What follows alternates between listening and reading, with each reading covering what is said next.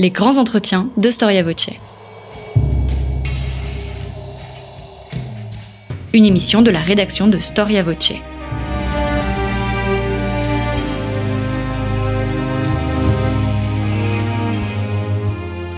On retrouve Marie-Gwen Carichon. Chers auditeurs, bonjour, merci pour votre fidélité à Storia Voce et bienvenue dans cette nouvelle émission, Nos grands entretiens. La monarchie des Capets finissait par une scène de château du Moyen Âge. Les rois du passé avaient remonté dans leur siècle pour mourir. C'est ainsi que Chateaubriand, tout imprégné de l'imaginaire romantique développé autour de ce donjon lugubre, analyse le drame de l'enfermement de la famille royale. Car cet événement fut un bouleversement qui a largement dépassé l'enceinte du temple. Après avoir été déchu, le roi fut incarcéré avec ses proches, son épouse, la reine Marie-Antoinette, sa sœur, Madame Élisabeth, ainsi que sa fille, Madame Royale, et le jeune dauphin Louis-Charles, le 13 août 1792. Le temple devient la prison royale et, du même coup, le témoin de la fin d'une dynastie et d'une monarchie.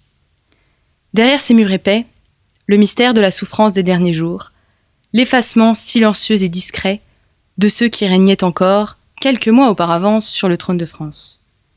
Le temple fut-il simplement une prison lugubre ou un élément déterminant dans le déroulement des événements révolutionnaires? Décor ou acteur de l'histoire? Support d'un mythe? Objet de littérature ou pierre angulaire de l'architecture révolutionnaire? Comment pouvons-nous aujourd'hui, à partir de quelles archives, surtout, telle est la question, interroger le quotidien d'une prison pour comprendre en fait l'inédit d'une révolution Storia Voce vous invite aujourd'hui au cœur de ce donjon infernal récemment exploré par Charles-Éloi Vial. Charles-Éloi Vial, bonjour. Bonjour. Vous êtes archiviste paléographe, docteur en histoire, conservateur à la Bibliothèque nationale de France et secrétaire général de l'Institut Napoléon. Vous êtes rendu célèbre notamment avec euh, votre ouvrage Les derniers feux de la monarchie, la cour au siècle des révolutions, votre biographie sur Marie-Louise a été couronnée par le prix Premier Empire de la Fondation Napoléon et vous publiez aujourd'hui un ouvrage sur la famille royale au Temple aux éditions Perrin. Avant d'entrer dans le sujet donc à proprement parler, j'aimerais que nous nous arrêtions un instant sur le titre de votre ouvrage. Euh, la gravure de votre première de couverture nous laisse aisément imaginer la réalité tragique de l'emprisonnement de la famille royale, ça semble assez sinistre. Sinistre au point de provoquer des remords à la Révolution. C'est l'expression que vous utilisez pour votre sous-titre. Est-ce que vous pourriez nous l'expliquer? Alors, euh, vous, attaquez tout de suite par la conclusion, finalement, cette idée du remords, euh, du remords euh, de la Révolution, qui peut se décliner, c'est ce que j'explique, de deux façons. le remords individuel, de certains révolutionnaires qui, dans leurs vieux jours, ont été tourmentés par euh, vraiment des remords terribles à l'idée d'avoir condamné à mort Louis XVI, Marie-Antoinette, d'avoir enfermé ses enfants. Il y en a eu, on se souvient par exemple de certains conventionnels qui étaient tourmentés par le remords. Il y en avait un dont j'ai oublié le nom qui passait sa vie à dessiner des Christ en croix, qui est devenu complètement fou. Il y en a un certain nombre qui sont devenus complètement fous d'ailleurs, pas mal se sont suicidés. Il y en a certes beaucoup qui ont vécu euh, extrêmement bien, qui n'ont eu aucun remords mais on peut quand même dénombrer dans euh, la petite centaine de conventionnels qu'on connaît, qu'on a suivis, euh, certains destins assez euh, tragiques, assez tourmentés. Ils ont porté finalement le régicide comme une croix jusqu'à la fin de leur vie. Et le dernier régicide qui est mort sous le Second Empire, qui était Thibaudot, les contemporains le regardaient vraiment avec étonnement, plus personne ne comprenait comment on avait pu en arriver à une telle cruauté. Donc il y a cette dimension euh, individuelle du remords et l'autre dimension qui est la dimension plus politique finalement euh, de ce régicide, de cet emprisonnement arbitraire de la famille royale, de ce sort que l'on fait subir à des enfants, c'est ça le plus triste, finalement d'une donc d'un emprisonnement qui incarne un peu le dérapage de la révolution, le moment où l'on abandonne le côté très lumineux de la révolution de 1789, la déclaration des droits de l'homme, euh, la pourquoi pas même la, la monarchie constitutionnelle de 1791, donc tout le côté optimiste de la révolution, même déjà un peu entaché de violence malgré tout, mais quand même beaucoup d'optimisme, et l'on bascule dans quelque chose de plus violent, de plus sombre, qui va être la terreur, qui va être toute cette période de 1793-1794 qui donne froid dans le dos, et le temple en marque le début, il en marque aussi finalement la fin, puisque le temple va fermer ses portes comme prison royale au tout début du directoire. Donc vraiment, le temple accompagne cette période d'instabilité où la révolution dérape complètement. D'où l'idée euh, du remords. Alors vous anticipez euh, une comparaison dans votre livre qui est le parallèle entre la mort de Charles Ier d'Angleterre et la mort de Louis XVI. Et vous expliquez euh, pourquoi est-ce que en fait, ces deux faits ne peuvent pas vraiment être comparés puisque l'emprisonnement et la mort de Louis XVI ne fut pas le couronnement de la Révolution mais plutôt la preuve de son échec. Pourquoi? Alors c'est ce que je vous disais, c'est l'échec de cette première révolution, cette révolution optimiste de 1789, euh, du serment du jeu de paume, de la nuit du 4 août, qui dérape, qui échoue finalement euh, à sortir le pays euh, de l'ornière comme on l'espérait, et c'est une révolution finalement qui va dégénérer dans la violence, alors que tout le monde avait à l'esprit la comparaison avec l'exécution de Charles Ier d'Angleterre, ça n'était pas du tout la même chose. on a exécuté le roi, puis ensuite, il y a eu, malgré tout, une restauration qui a fonctionné, puisque la monarchie anglaise existe encore aujourd'hui. Donc, très tôt, les contemporains se sont aperçus que la comparaison entre Louis XVI et Charles Ier était valable jusqu'à un certain point, mais pas complètement. Euh, elle ne l'était plus. Ils l'ont très vite compris, alors que Louis XVI lui-même était complètement obsédé par ce parallèle entre lui-même et Charles Ier. Il avait une vie de Charles Ier qu'il relisait au Temple. C'est pas tout à fait euh, quelque chose de pertinent. La Révolution française et la Révolution anglaise ne sont pas du tout euh, la même chose. C'est ce que disait également Madame de Staël, c'est ce que pouvait dire Edmund Burke. La Révolution anglaise va au contraire chercher dans le passé pour retrouver euh, ses libertés, alors que la Révolution française rejette complètement l'idée même du passé, euh, l'idée même par exemple de la monarchie. Tout ça, on veut faire table rase, alors qu'au contraire, la Révolution anglaise, finalement, ce qu'on veut, c'est revenir euh, à l'habeas corpus, aux grandes chartes. Enfin, on veut vraiment retrouver les libertés quasiment médiévales. Alors, le roi et sa famille sont enfermés en 1792, et pourtant, on a l'impression que c'est le moment où Louis XVI a le moins de pouvoir. Pourquoi c'est à ce moment-là euh, qu'on décide de l'enfermer au temple alors on décide de l'enfermer au temple parce que la monarchie, euh, pour parler crûment, se casse la figure le 10 août 1792. On est dans une période de crise, le pouvoir euh, royal a été complètement vidé de sa substance, la France est en guerre et ça se passe extrêmement mal. Il y a des factions qui vont rejeter progressivement l'idée même d'avoir un roi, parce que le roi ne sert plus à rien, parce qu'on ne veut plus d'un roi, on veut d'une république. Finalement, Louis XVI tombe, et le mettre au temple, c'est une façon euh, pour la, les députés de la législative de tirer un peu leur épingle du jeu, de sauver leur peau. Ils se débarrassent de Louis XVI en le donnant euh, à la commune de Paris, c'est-à-dire au sans-culotte, en, confiant la garde du roi au sans-culotte, ils s'en débarrassent, ils se légitiment un petit peu, ils gagnent du temps et ils évitent d'être eux aussi renversés en même temps que la monarchie.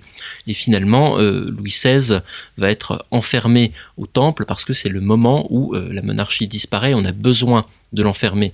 On a besoin de recréer une sorte de Bastille royale pour enfermer l'idée même de la monarchie, parce qu'on ne veut plus en entendre parler, on veut passer à autre chose, donc il faut vraiment trouver une forteresse.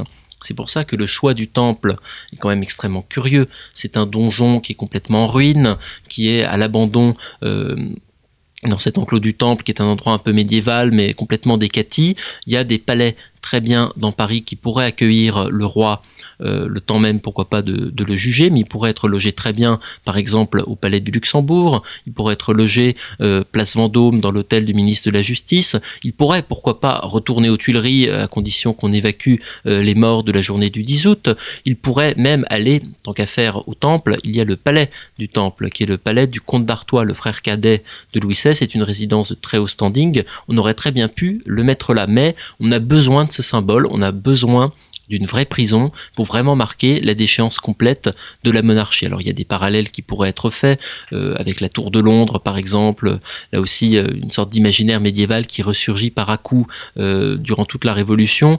On pourrait penser pourquoi pas d'autres enfermements royaux, on pourrait penser à l'enfermement de à Madrid de François Ier, de, Jean le Bon à Londres. Il y a plein d'idées qui reviennent finalement qu'on a besoin d'un vrai donjon bien moyenâgeux si l'on veut en finir avec un monarque. En effet, vous parlez de preuves visuelles de la culpabilité de la famille royale. En fait, la physionomie de la tour a un, voilà, est un enjeu Oui, à déterminer le choix. C'est de- une prison, et comme c'est une prison, forcément, si on vous emprisonne quelque part, c'est que vous êtes coupable. C'est ce qu'on peut penser. Donc on les emprisonne dans un endroit bien sinistre qui évoque la Bastille. Ça souligne d'emblée qu'ils ont l'air euh, qu'ils ont l'air coupables et qu'ils sont coupables. Autre idée avec cette euh, notion de preuve visuelle que vous évoquez, c'est qu'on les enferme finalement dans une tour qui est pas grande. Euh, ils sont dans un espace très restreint. Ils sont surveillés en permanence et ce que l'on veut, c'est les observer 24 heures sur 24 parce qu'on est persuadé qu'à un moment, ils vont se trahir. Ils vont euh, révéler, que ce soit en faisant passer des correspondances euh, compromettantes, que ce soit en euh, discutant entre eux, ils vont laisser échapper la preuve irrécusable de leur trahison. Donc c'est pour ça aussi qu'on les confine dans cet espace et qu'on les surveille parce qu'on veut qu'ils se trahissent. Et est-ce que la famille royale se doutait de la dureté de son emprisonnement? Non. Euh, ils n'auraient jamais pu imaginer quelque chose d'aussi euh, atroce. Même après euh, la, prise des Tuileries le 10 août, quand ils doivent se réfugier dans la salle du manège pendant quelques jours, ils sont très mal logés, mais ils doivent se dire que c'est temporaire. Quand on parle de les transférer, euh, ils pensent d'abord effectivement au palais du Luxembourg, qui est très très très luxueux. Puis ensuite, ils entendent parler du temple et donc ils pensent au palais du comte d'Artois. Ils s'imaginent qu'ils vont retrouver quelque chose de proche de ce qu'ils connaissaient aux Tuileries. Un palais, des dorures, des beaux meubles, des domestiques.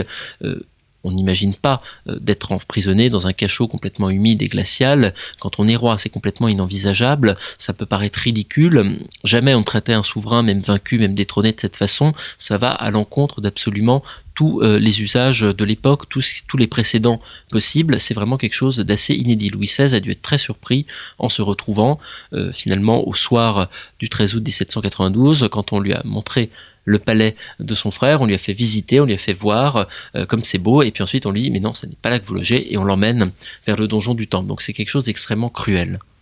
Est-ce qu'ils ont pu être euh, suivis par des proches ou des domestiques? Alors Ils ont été. euh, Alors on a quelques, quelques domestiques qui vont être autorisés euh, au départ à suivre la, famille royale. On aura par exemple la princesse de Lamballe qui est une amie de Marie-Antoinette. On a Madame de Tourzel qui est la gouvernante des enfants de, de France. On a quelques valets de chambre du roi comme Chamilly par exemple ou comme Cléry. Donc il y a un petit cercle de fidèles qui suivent euh, la famille royale malgré son infortune, qui vont euh, tenir vraiment à s'attacher à son sort. C'est très courageux de leur part. Ils continuent leur service auprès du roi y compris par exemple le cas de, de, c'est un premier valet de chambre du roi, ça n'est pas un domestique, c'est un titre honorifique, c'est un très grand seigneur, mais il va accepter de euh, servir de domestique par fidélité pour son souverain. Donc c'est une attitude assez noble, assez courageuse. Ils accompagnent Louis XVI et Marie-Antoinette au temple. Quelques jours euh, plus tard, la commune de Paris va décider qu'ils sont suspects, qu'ils sont dangereux. Elle va les ôter du temple et finalement Louis XVI se retrouve avec simplement son euh, valet de chambre qui est Cléry, Cléry qui va euh, le servir, qui va s'occuper de toute euh, la famille royale. Et il y a également quelques domestiques qui restent dans les dépendances du temple pour s'occuper notamment de la cuisine. On connaît bien le valet Turgy qui a laissé un témoignage. Il y en a quelques autres. Il y a un cuisinier qui s'appelait Gagné, par exemple. Donc il y a quelques serviteurs qui, comme ça, suivent Louis XVI de façon éparse, mais c'est effroyable aussi de voir cette solitude. Ils sont quasiment isolés, alors qu'autrefois ils étaient euh, vraiment au centre de tous les regards, de toute l'attention à Versailles, par exemple. Oui, il y a un vrai basculement des rôles en fait. Il y a un basculement euh, complètement des rôles. Autrefois, ils étaient vraiment au premier rang, on les observait avec admiration, et là, vraiment, on les observe avec haine, avec détestation. C'est quelque chose de tout nouveau pour eux. On cherche beaucoup à les voir. Est-ce que le peuple de Paris euh, rôde autour, euh, autour du temple et cherche à aper- apercevoir le roi et la reine? Ou est-ce qu'on délaisse un peu la famille royale dans, sa, dans sa prison Alors il y a une grande curiosité au début, parce que finalement Louis XVI est enfermé dans cette tour qui est euh, au milieu d'un bâti urbain extrêmement dense, donc il y a des rues, il y a des immeubles, il y a des maisons. On a vu sur le temple depuis son salon, depuis son jardin, euh, il y a beaucoup euh, des centaines de curieux qui vont se masser autour du temple, qui vont essayer de, de l'apercevoir. Et très vite, la commune de Paris, qui donc est responsable de la garde de Louis XVI et de sa famille, va y mettre bon ordre. Va y mettre bon ordre de façon assez simple, c'est-à-dire que l'on va raser absolument tous les bâtiments qui entourent la tour, qui va devenir une sorte de no man's land, complètement euh, un champ de ruines, euh, assez triste, avec un mur d'enceinte, des corps de garde. Donc on va repousser finalement la, présence de la foule, mais l'on constate malgré tout pendant euh, des semaines, des mois, que des personnes rôdent, essayent d'entrer sur le chantier d'isolement euh, du donjon. Même des années après, on va avoir par exemple en 1795 au moment euh, où l'on songe à libérer Marie-Thérèse, qui est donc la dernière survivante de la famille royale, on aura encore des curieux qui viendront essayer de l'apercevoir se promener dans le, jardin de la tour depuis les immeubles des environs avec euh, télescope, longue vue. Euh, ils feront de leur mieux. Donc vraiment, il y a une curiosité, il y a une une curiosité un peu malsaine, un peu morbide, parce qu'ils viennent vraiment d'être humilié, d'être déchu. Il y a aussi pour certains une forme de respect parce que c'est toujours le roi, c'est toujours la reine, et l'on rêve toujours de les apercevoir. Pour certains, c'est une chance inenvisageable. Donc il y a les deux attitudes qui vont cohabiter. Est-ce que cet euh, isolement de la famille royale euh, les empêche de voir, de savoir ce qui se passe euh, en fait au-delà de l'enceinte du temple ou, euh, ou est-ce qu'ils ont quand même accès à quelques informations euh? Euh, Ils sont complètement isolés du monde extérieur, c'est-à-dire qu'ils n'ont pas accès aux journaux que l'on pouvait avoir, ils ne peuvent pas discuter avec leurs proches pour prendre des avis, ils sont complètement coupés du monde. Les seules informations qu'ils peuvent éventuellement avoir, ce sont celles que les révolutionnaires voudront bien leur donner. Pour les informer par exemple des défaites de la Prusse ou de l'Autriche contre les armées françaises qui sont censées les, les catastropher, ou alors les nouvelles qu'ils peuvent avoir clandestinement, puisque donc le valet de chambre Cléry, le valet Turgy vont se débrouiller petit à petit pour leur faire passer ou des journaux ou des informations, leur murmurer quelques éléments sur la marche de la guerre, les nouveautés de la vie politique parisienne. globalement, ils sont quand même assez isolés. Louis XVI va mettre plusieurs jours à apprendre que la République est proclamée et qu'il n'est plus roi pour de vrai. Il va en être très surpris, mais apparemment, il fait semblant d'être surpris parce que son valet de chambre l'avait déjà mis au courant quelques jours plus tôt. Mais malgré tout, il y a quand même un temps d'attente pour savoir qu'est-ce qui se passe à l'extérieur de la tour. Et ça marche d'ailleurs dans les deux sens, puisque c'est très difficile aussi de savoir ce qui se passe à l'intérieur de la tour du temple quand on est à Paris ou quand on est dans le reste de la France, quand on est à l'étranger, c'est un peu une tour du secret les informations circulent très difficilement, elles ne circulent que par des canaux officiels comme par exemple certains journaux qui sont très bien euh, très proches du pouvoir, très bien vus, qui peuvent publier quelques rapports sur ce qui se passe au temple. Il y a parfois quelques gardiens qui vont euh, parler, qui vont donner des informations, qui vont peut-être même les monnayer de temps en temps, mais globalement on ne sait pas vraiment ce qui s'y passe. C'est quand même très curieux. En fait, on a on a peur d'une évasion? On a extrêmement peur d'une évasion. Dès le début, on a peur d'une évasion, et si l'on met en place ce système carcéral complètement idiot, finalement complètement absurde dans sa sévérité, c'est aussi parce qu'on a très peur d'une évasion, une évasion qui est quand même extrêmement difficile à envisager, puisque il y a quasiment 300 personnes qui gardent le temple en permanence. C'est énorme, il y a des canons, tout le monde est armé, ils sont au sommet d'un donjon avec des portes quasiment tous les 3 mètres, il y a une énorme porte fermée à double tour, c'est inenvisageable d'en sortir. Oui, il n'y a aucun risque en fait. Oui, aucun. Euh, on, a pu imaginer des évasions à droite à gauche, des évasions du dauphin, mais en fait c'est complètement inenvisageable. Une, évasion n'est pas possible, c'est vraiment une prison euh, complètement hermétique je me permets de revenir sur ce que vous disiez. Vous parlez d'absurdité et en fait dans votre euh, dans votre livre, on parlait d'absurdité administrative et de foyer de corruption. Est-ce que vous pourriez expliquer à nos auditeurs ce que vous entendez par là? Par, par, absurdité administrative, j'entends que le temple est donc une institution que l'on va créer ex nihilo le 13 août 1792 quand on y enferme Louis XVI une administration qui n'existait pas. Donc on va créer de toutes pièces, on va engager un petit peu de personnel, on va mettre en place toute une logistique, parce que je vous disais qu'il y a 300 personnes, il faut les nourrir par exemple, il faut euh, les loger éventuellement pour ceux qui dorment sur place, donc ça crée quand même pas mal pas mal d'agitation, mais c'est une, administration qui fonctionne extrêmement mal, puisque ça coûte très cher, ça coûte extrêmement cher, ça coûte des centaines de milliers de livres aux contribuables, euh, alors que le trésor est vraiment complètement exsangue à l'époque. Ça coûte très cher, il y a de l'argent qui va être détourné, beaucoup de nourriture, on est aussi dans une période de disette et les comptes de de dépenses de, nourriture pour la prison du temple sont énormes. C'est inenvisageable. Les prisonniers n'auraient jamais pu manger tout ça. Il y en a pour nourrir des dizaines et des dizaines de personnes, c'est-à-dire que c'est de la nourriture que les gardiens récupéraient et revendaient ensuite dans une sorte de marché noir. Donc il y a vraiment de ce côté-là beaucoup de corruption. Le côté absurde, c'est également de voir la façon dont on va faire remplir des formulaires complètement idiots, formulaires de décharge euh, qu'on doit signer pour emmener Marie-Antoinette à la conciergerie, puis ensuite à la guillotine. C'est complètement absurde. Pourquoi également est-ce qu'on les fouille trois fois par jour alors qu'ils ne peuvent pas sortir, on sait parfaitement ce qu'ils ont sur eux. Pourquoi est-ce qu'on va les fouiller un soir parce qu'on les accuse de faire de la fausse monnaie? Comment est-ce qu'on peut faire de la fausse monnaie alors qu'on est enfermé dans un donjon et qu'on n'a même pas euh, possibilité d'avoir des contacts avec l'extérieur? Donc il y a vraiment une prison complètement délirante, une sorte de paranoïa, une vie carcérale absurdement sévère et c'est quelque chose qui va durer euh, quasiment jusqu'à jusqu'à la fin. Jusqu'en 1795 on a peur. Vraiment il y a un fantasme qui se met en place autour du temple. On ne sait pas euh, ce qu'est la famille royale. On pense par exemple aux journaux euh, d'Hébert qui décrit euh, Louis XVI comme un pourceau, Marie-Antoinette comme une tigresse. On imagine quasiment des animaux et on ne sait pas ce qu'ils vont faire. Donc ça aussi, on les enferme, on les scrute, on les fouille parce qu'on ne sait absolument pas, on ne les comprend pas. On imagine parfois que ce ne sont pas des êtres humains, ce sont vraiment des monstres et on ne sait pas ce qu'ils peuvent mijoter. Oui, c'est un côté très irrationnel. Et vous le dites euh, vous-même en analysant plus, quand vous analysez plus globalement la Révolution, en disant que euh, donc la Révolution fit passer la peur du complot du domaine politique à celui de l'irrationnel. L'obsession de la trahison et la crainte maladive d'une insaisissable conspiration devinrent les moteurs de la Révolution. Qu'en fait, l'emprisonnement au temple reflète un peu l'idéologie euh, révolutionnaire de cette, de cette, oui, de cet irrationnel, de cette paranoïa tout à fait, c'est exactement ce qu'il reflète. C'est pour ça qu'il en est un peu la pierre d'angle finalement, parce qu'il il accompagne la naissance de cette paranoïa et de cette idéologie complètement délirante de, la terreur.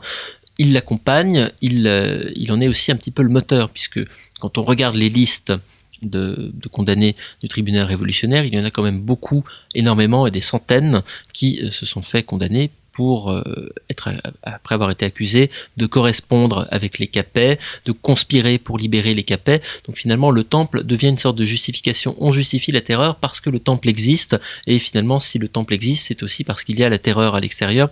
Donc c'est quelque chose qui s'auto-alimente un petit peu au bout d'un moment. C'est extrêmement complexe à comprendre, mm. mais l'on voit que le temple, effectivement, est une sorte de, pivot dans l'imaginaire révolutionnaire. Et accompagne vraiment l'escalade de la violence, en fait, de la révolution. Et euh, alors, il y a eu des, des, évolutions dans les modalités d'enfermement et un peu les critères euh, pour, euh, pour brimer un peu plus la famille royale. Est-ce que vous pourriez rendre compte à nos auditeurs un peu de voilà d'une de, d'une journée typique au temple? Comment s'occuper la famille royale quotidiennement? Bien, Il s'ennuyait beaucoup, tout simplement, parce que dans un donjon, on s'ennuie beaucoup, on n'a pas grand-chose à faire, et pourtant faut bien essayer de s'occuper. Euh, donc euh, les familles royales vont, beaucoup compter les uns sur les autres, ils vont beaucoup s'épauler, euh, se consoler, ils vont beaucoup prier également, ils sont tous extrêmement pieux, ce qui les aide aussi à supporter un peu l'enfermement, la solitude. Donc une journée type, en gros, on va dire Louis XVI va se lever vers, vers 6 heures du matin, son valet de chambre va l'aider à s'habiller, il va ensuite s'isoler dans son oratoire, il va longuement prier, euh, il va lire un petit peu, puis il va rejoindre le reste de sa famille dans la salle à manger pour prendre une sorte de premier repas de la journée qui va être pris sous surveillance euh, en permanence. On fouille également la nourriture, on regarde s'il n'y a pas des messages secrets dans les noyaux des fruits que Louis XVI va manger, enfin on surveille vraiment à ce point-là. La fin de la matinée va se passer avec... Euh, des leçons aux enfants principalement. On va euh, leur apprendre euh, la géographie, les mathématiques. Donc Louis XVI, Marie-Antoinette et Madame Elisabeth vont vraiment s'improviser instituteurs pour que les enfants ne perdent pas sur leur programme de cours finalement, parce qu'ils avaient des, ils, faisaient aussi des études même s'ils étaient princes, c'est pas une raison. Donc ils ils vont, ils vont travailler, ils vont lire un petit peu, ils vont jouer aux échecs, aux charades, à toutes sortes de jeux. Ils ont droit à une promenade dans l'après-midi, une petite promenade d'une heure à peu près. Donc le petit dauphin a le droit de jouer un peu au ballon. Euh, euh, Louis XVI fait trois pas dans le jardin. Euh, parfois ils discutent avec leur geôlier. là qu'on voit un peu la, différence. On a certains commissaires de la Commune de Paris qui veulent leur parler, qui sont curieux d'avoir de voir ce qu'ils ont à dire. Il y en a qui, au contraire, se moquent d'eux, les insultent, leur soufflent la, fumée de leur pipe au nez. Donc il y a des attitudes assez variées. Donc la promenade ne dure pas très longtemps on les ramène au temple. Il y a euh, là aussi encore un repas du soir euh, qui va être euh, assez copieux quand même. Ça va les occuper un petit moment. On va coucher les enfants, puis on va à nouveau discuter, jouer un petit peu des jeux de société aux cartes, aux échecs.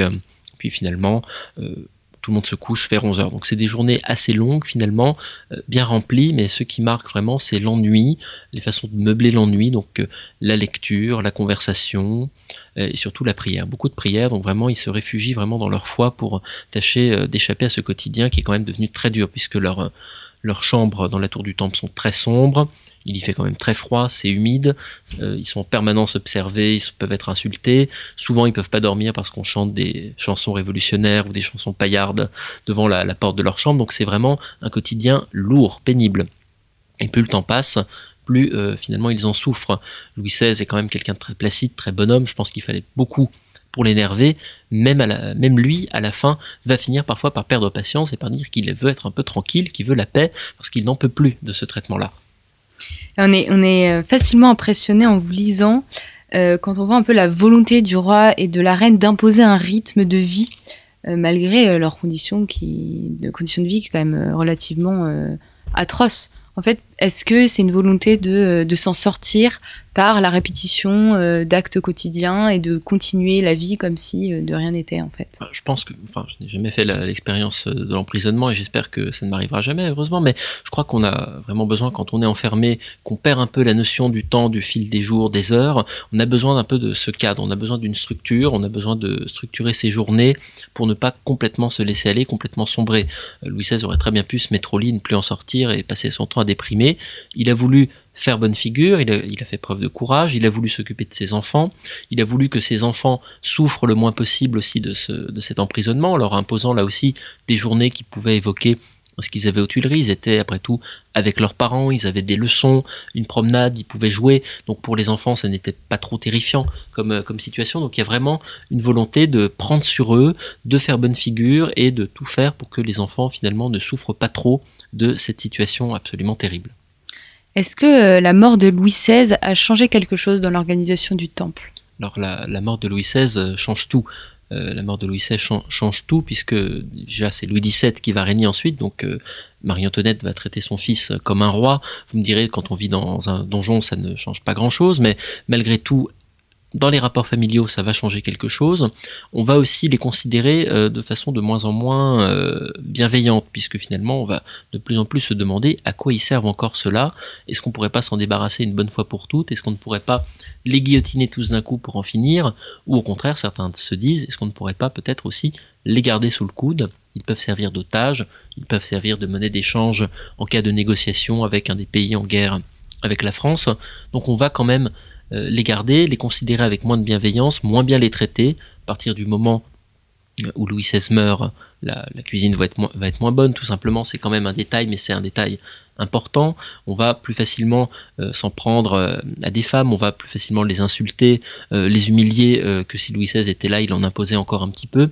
Donc les conditions de détention vont se dégrader de plus en plus. Elles vont se dégrader jusqu'au moment où finalement on va euh, on va séparer euh, Marie-Antoinette euh, de, son fils, on va le confier au fameux Simon qui est censé lui laver le cerveau pour en faire un parfait petit républicain. On va ensuite isoler euh, Marie-Thérèse et euh, Madame Elisabeth euh, dans, au troisième étage de la tour du Temple. On va envoyer Marie-Antoinette à la conciergerie. Donc là aussi, c'est quelque chose d'extrêmement important. Louis XVI parti, la famille s'effondre, elle s'éclate, elle est séparée en différentes cellules. Finalement, c'est ça qui faisait l'unité de la famille. Finalement, c'était la présence du roi.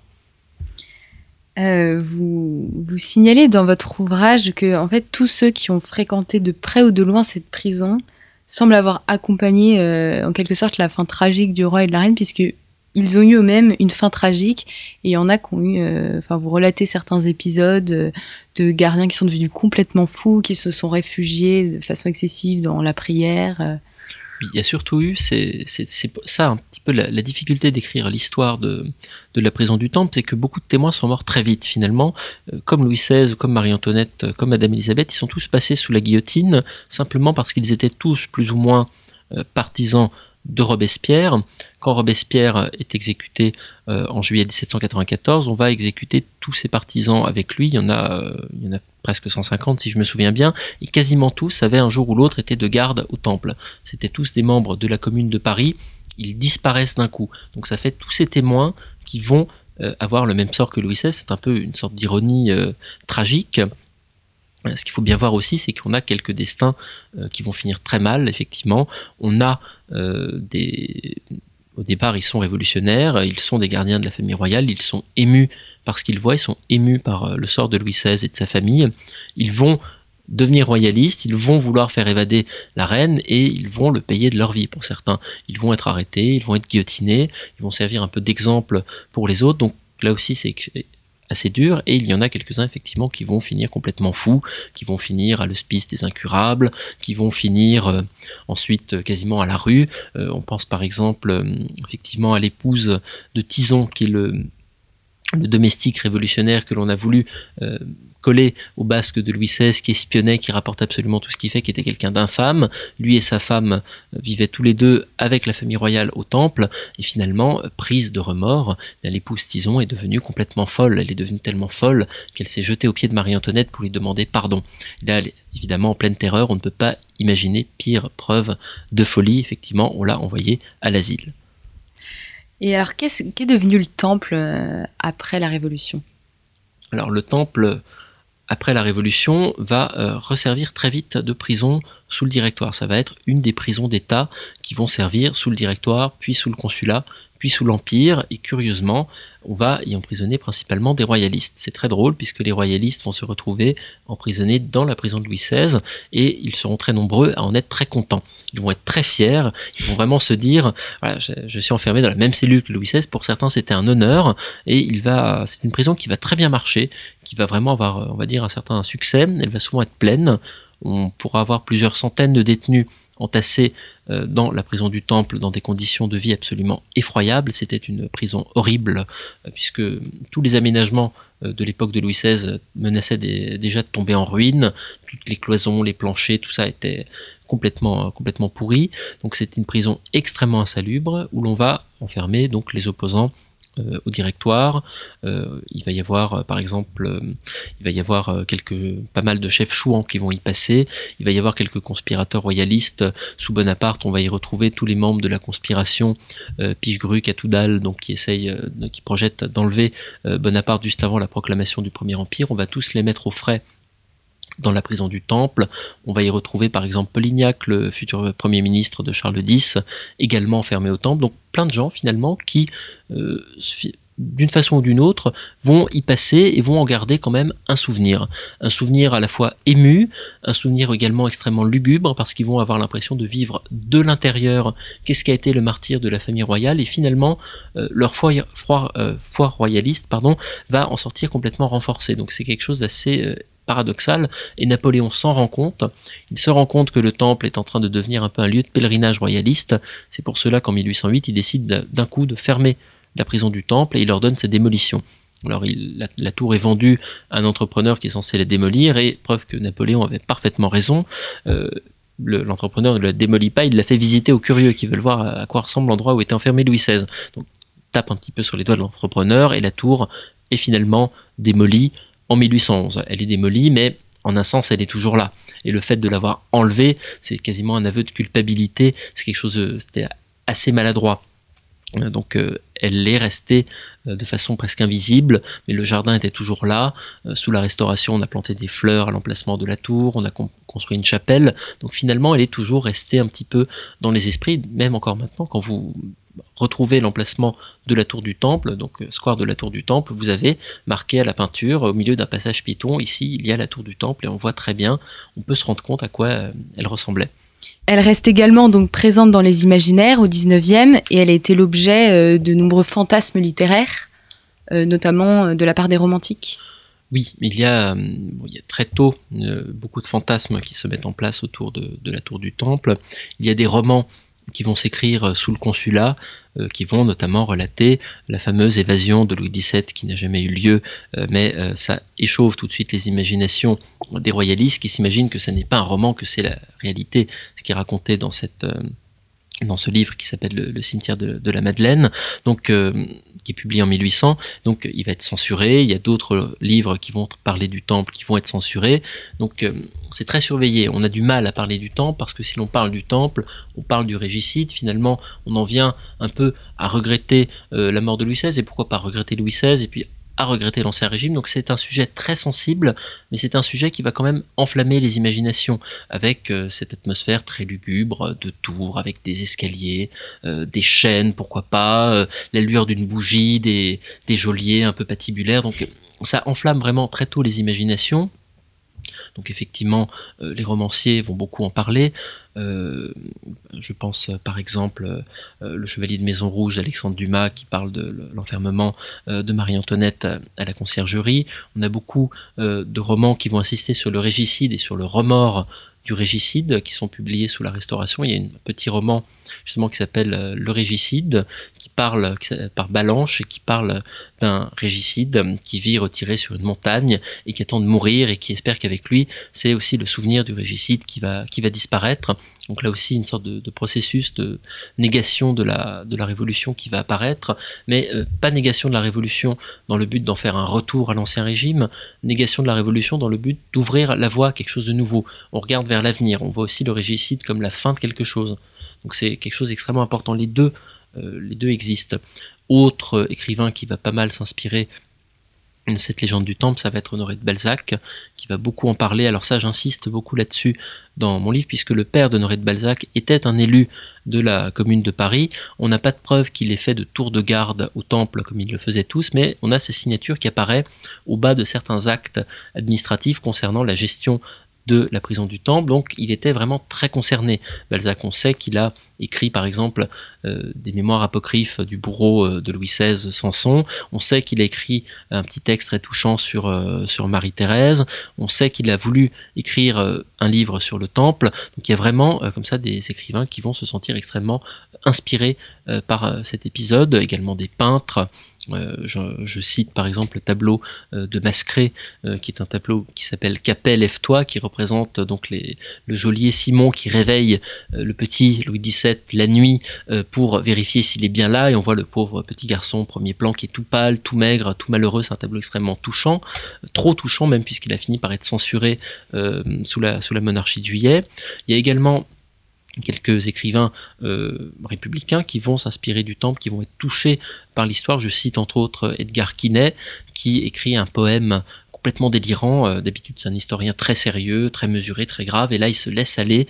Il imagine un poème où il se transforme en aigle et il va visiter l'au-delà, et là, il tombe sur justement le fantôme du petit Louis XVII qui lui dit qu'il a été très malheureux dans la tour du temple. Donc finalement, ça exalte toutes les imaginations.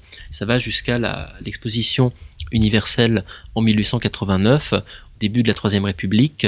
Même là, euh, la République, pour le centenaire de la Révolution française, s'empare de cet imaginaire du temple et va jusqu'à construire une prison du temple en carton-pâte, grandeur nature, que l'on peut visiter, où il y a des mannequins de cire qui représentent le geôlier Simon en train de fouetter le petit Louis XVII. Donc c'est quelque chose d'extrêmement frappant et qui a marqué, qui marque encore les imaginaires. Et une dernière question sur vos sources. Euh, vous soulevez la difficulté que vous avez eue pour trouver des archives et pour démêler le vrai du faux. Pourquoi? Alors, euh, le grand problème des archives, c'est que on est quand même dans une période où l'administration ne se porte pas très bien. Quand même, ça bouge beaucoup, ça change beaucoup, les institutions évoluent et euh, ce qui est censé arriver des archives, c'est-à-dire que des fonctionnaires les produisent, puis les remettent à un service d'archives qui va les conserver pour garder la mémoire de l'action euh, de l'administration, c'est quelque chose qui est complètement brisé, puisque de toute façon euh, les administrations changent et les fonctionnaires sont souvent emprisonnés, guillotinés, en fuite. Donc il y a un peu ce problème de la transmission des archives, il y a le problème de la destruction aussi, puisqu'on sait qu'il y a quelques-uns des documents qui ont été détruits très tôt, notamment les registres du conseil euh, des gardiens de la tour du temple. Ils tenaient un registre où ils notaient leurs décisions. Il a été détruit probablement dès le directoire. Il y a des choses qui ont dû être euh, brûlées à l'époque de la commune. Donc on a beaucoup de documents qui ont disparu, on a beaucoup de documents qui ont pu être volés par des amateurs d'autographes. Donc c'est très difficile de les retrouver. il faut fouiller, il faut chercher, il faut aller par exemple aux archives nationales où il y a quand même le ministère de l'Intérieur tenait à peu près la route, le ministère de la Police aussi, on a des séries de comptes complètes pour tout le fonctionnement du temple, le chantier de la tour du temple, ça, ça va très bien. Autrement, plus compliqué. On peut aller euh, à la Bibliothèque nationale, dans les collections d'autographes, on retrouve quelques documents épars, dont certains très intéressants. Cléry, notamment, donc le valet de chambre de Louis, de Louis XVI, a laissé des documents qu'il a dispersés un petit peu partout en Europe, qui se retrouvent dans des collections publiques. On peut avoir des documents dans les collections de la Bibliothèque historique de la ville de Paris. Là aussi, c'est très dispersé, c'est très éclaté, mais il peut y avoir des choses très intéressantes, des lettres notamment de témoins, de contemporains. Donc c'est très extrêmement compliqué. Euh, où est-ce que je suis allé encore? Eh bien, par exemple, à la, bibliothèque euh, municipale de Versailles, il y a une collection qui s'appelle le Panthéon versaillais. Toutes les personnes natives de Versailles ont droit à euh, un autographe, et donc on a Madame Elisabeth, des documents sur euh, l'enfermement de Madame Elisabeth, Louis XVII, Louis XVI, etc. Donc on peut trouver, mais il faut vraiment chercher très très loin. Il faut chercher les archives ce qui n'est pas facile, il faut aussi passer un petit peu les sources imprimées, c'est-à-dire notamment les mémoires des contemporains, les mémoires des contemporains, il faut les passer un peu au crible de la critique, parce que beaucoup euh, des témoins qui ont survécu à la terreur, ils sont pas si nombreux, mais il y en a quand même quelques-uns, beaucoup écrivent sous la Restauration. Ils n'ont aucune envie que Louis XVIII apprenne qu'ils ont martyrisé euh, la famille royale. Ils préfèrent se faire passer comme des royalistes secrets qui ont tout fait pour aider Louis XVI et Marie-Antoinette. Donc beaucoup vont mentir. Beaucoup vont vraiment mentir de façon éhontée. Quelques-uns vont au contraire par modestie un peu minorer leur rôle ou euh, tâcher de masquer exactement ce qu'ils ont fait. Donc c'est très compliqué. Il faut vraiment croiser les documents, euh, comparer un petit peu euh, ce que disent les uns des autres. Ils ont fini peut-être, en tout cas j'espère, par avoir une opinion qui peut être proche de la vérité. On n'a jamais une vérité absolue en histoire, mais en croisant les sources, en croisant les documents, en les passant vraiment au crible de la critique, on peut arriver à trouver une histoire qui est tout à fait plausible, qui est tout à fait vraisemblable, et j'espère surtout qu'il est une histoire du temple un petit peu novatrice, parce que ce que j'ai voulu faire, ce n'est pas faire une histoire du temple de l'intérieur, mais une histoire du temple aussi vue des, euh, des yeux de la Révolution, du point de vue de la Révolution. Montrer que le temple était une institution révolutionnaire comme une autre. C'est vraiment un lieu de mémoire euh, royaliste, il faut le dire, mais c'est aussi un lieu de mémoire révolutionnaire. Oui, vous l'insérez vraiment dans la, dans la dynamique révolutionnaire globale, en fait. C'est ça. Merci beaucoup, Charles-Éloi Vial, pour euh, votre éclairage sur les derniers jours de la famille royale au Temple et sur donc l'enjeu de ce drame, enjeu que vous présentez comme déterminant dans l'histoire de la Révolution et également en fait dans l'évolution du gouvernement français au XIXe. Je rappelle le titre de votre ouvrage, La famille royale au Temple, le remords de la Révolution, 1792-1795, publié aux éditions Perrin. Merci beaucoup à vous, chers auditeurs, pour votre fidélité et à très bientôt pour une nouvelle émission Grands Entretiens.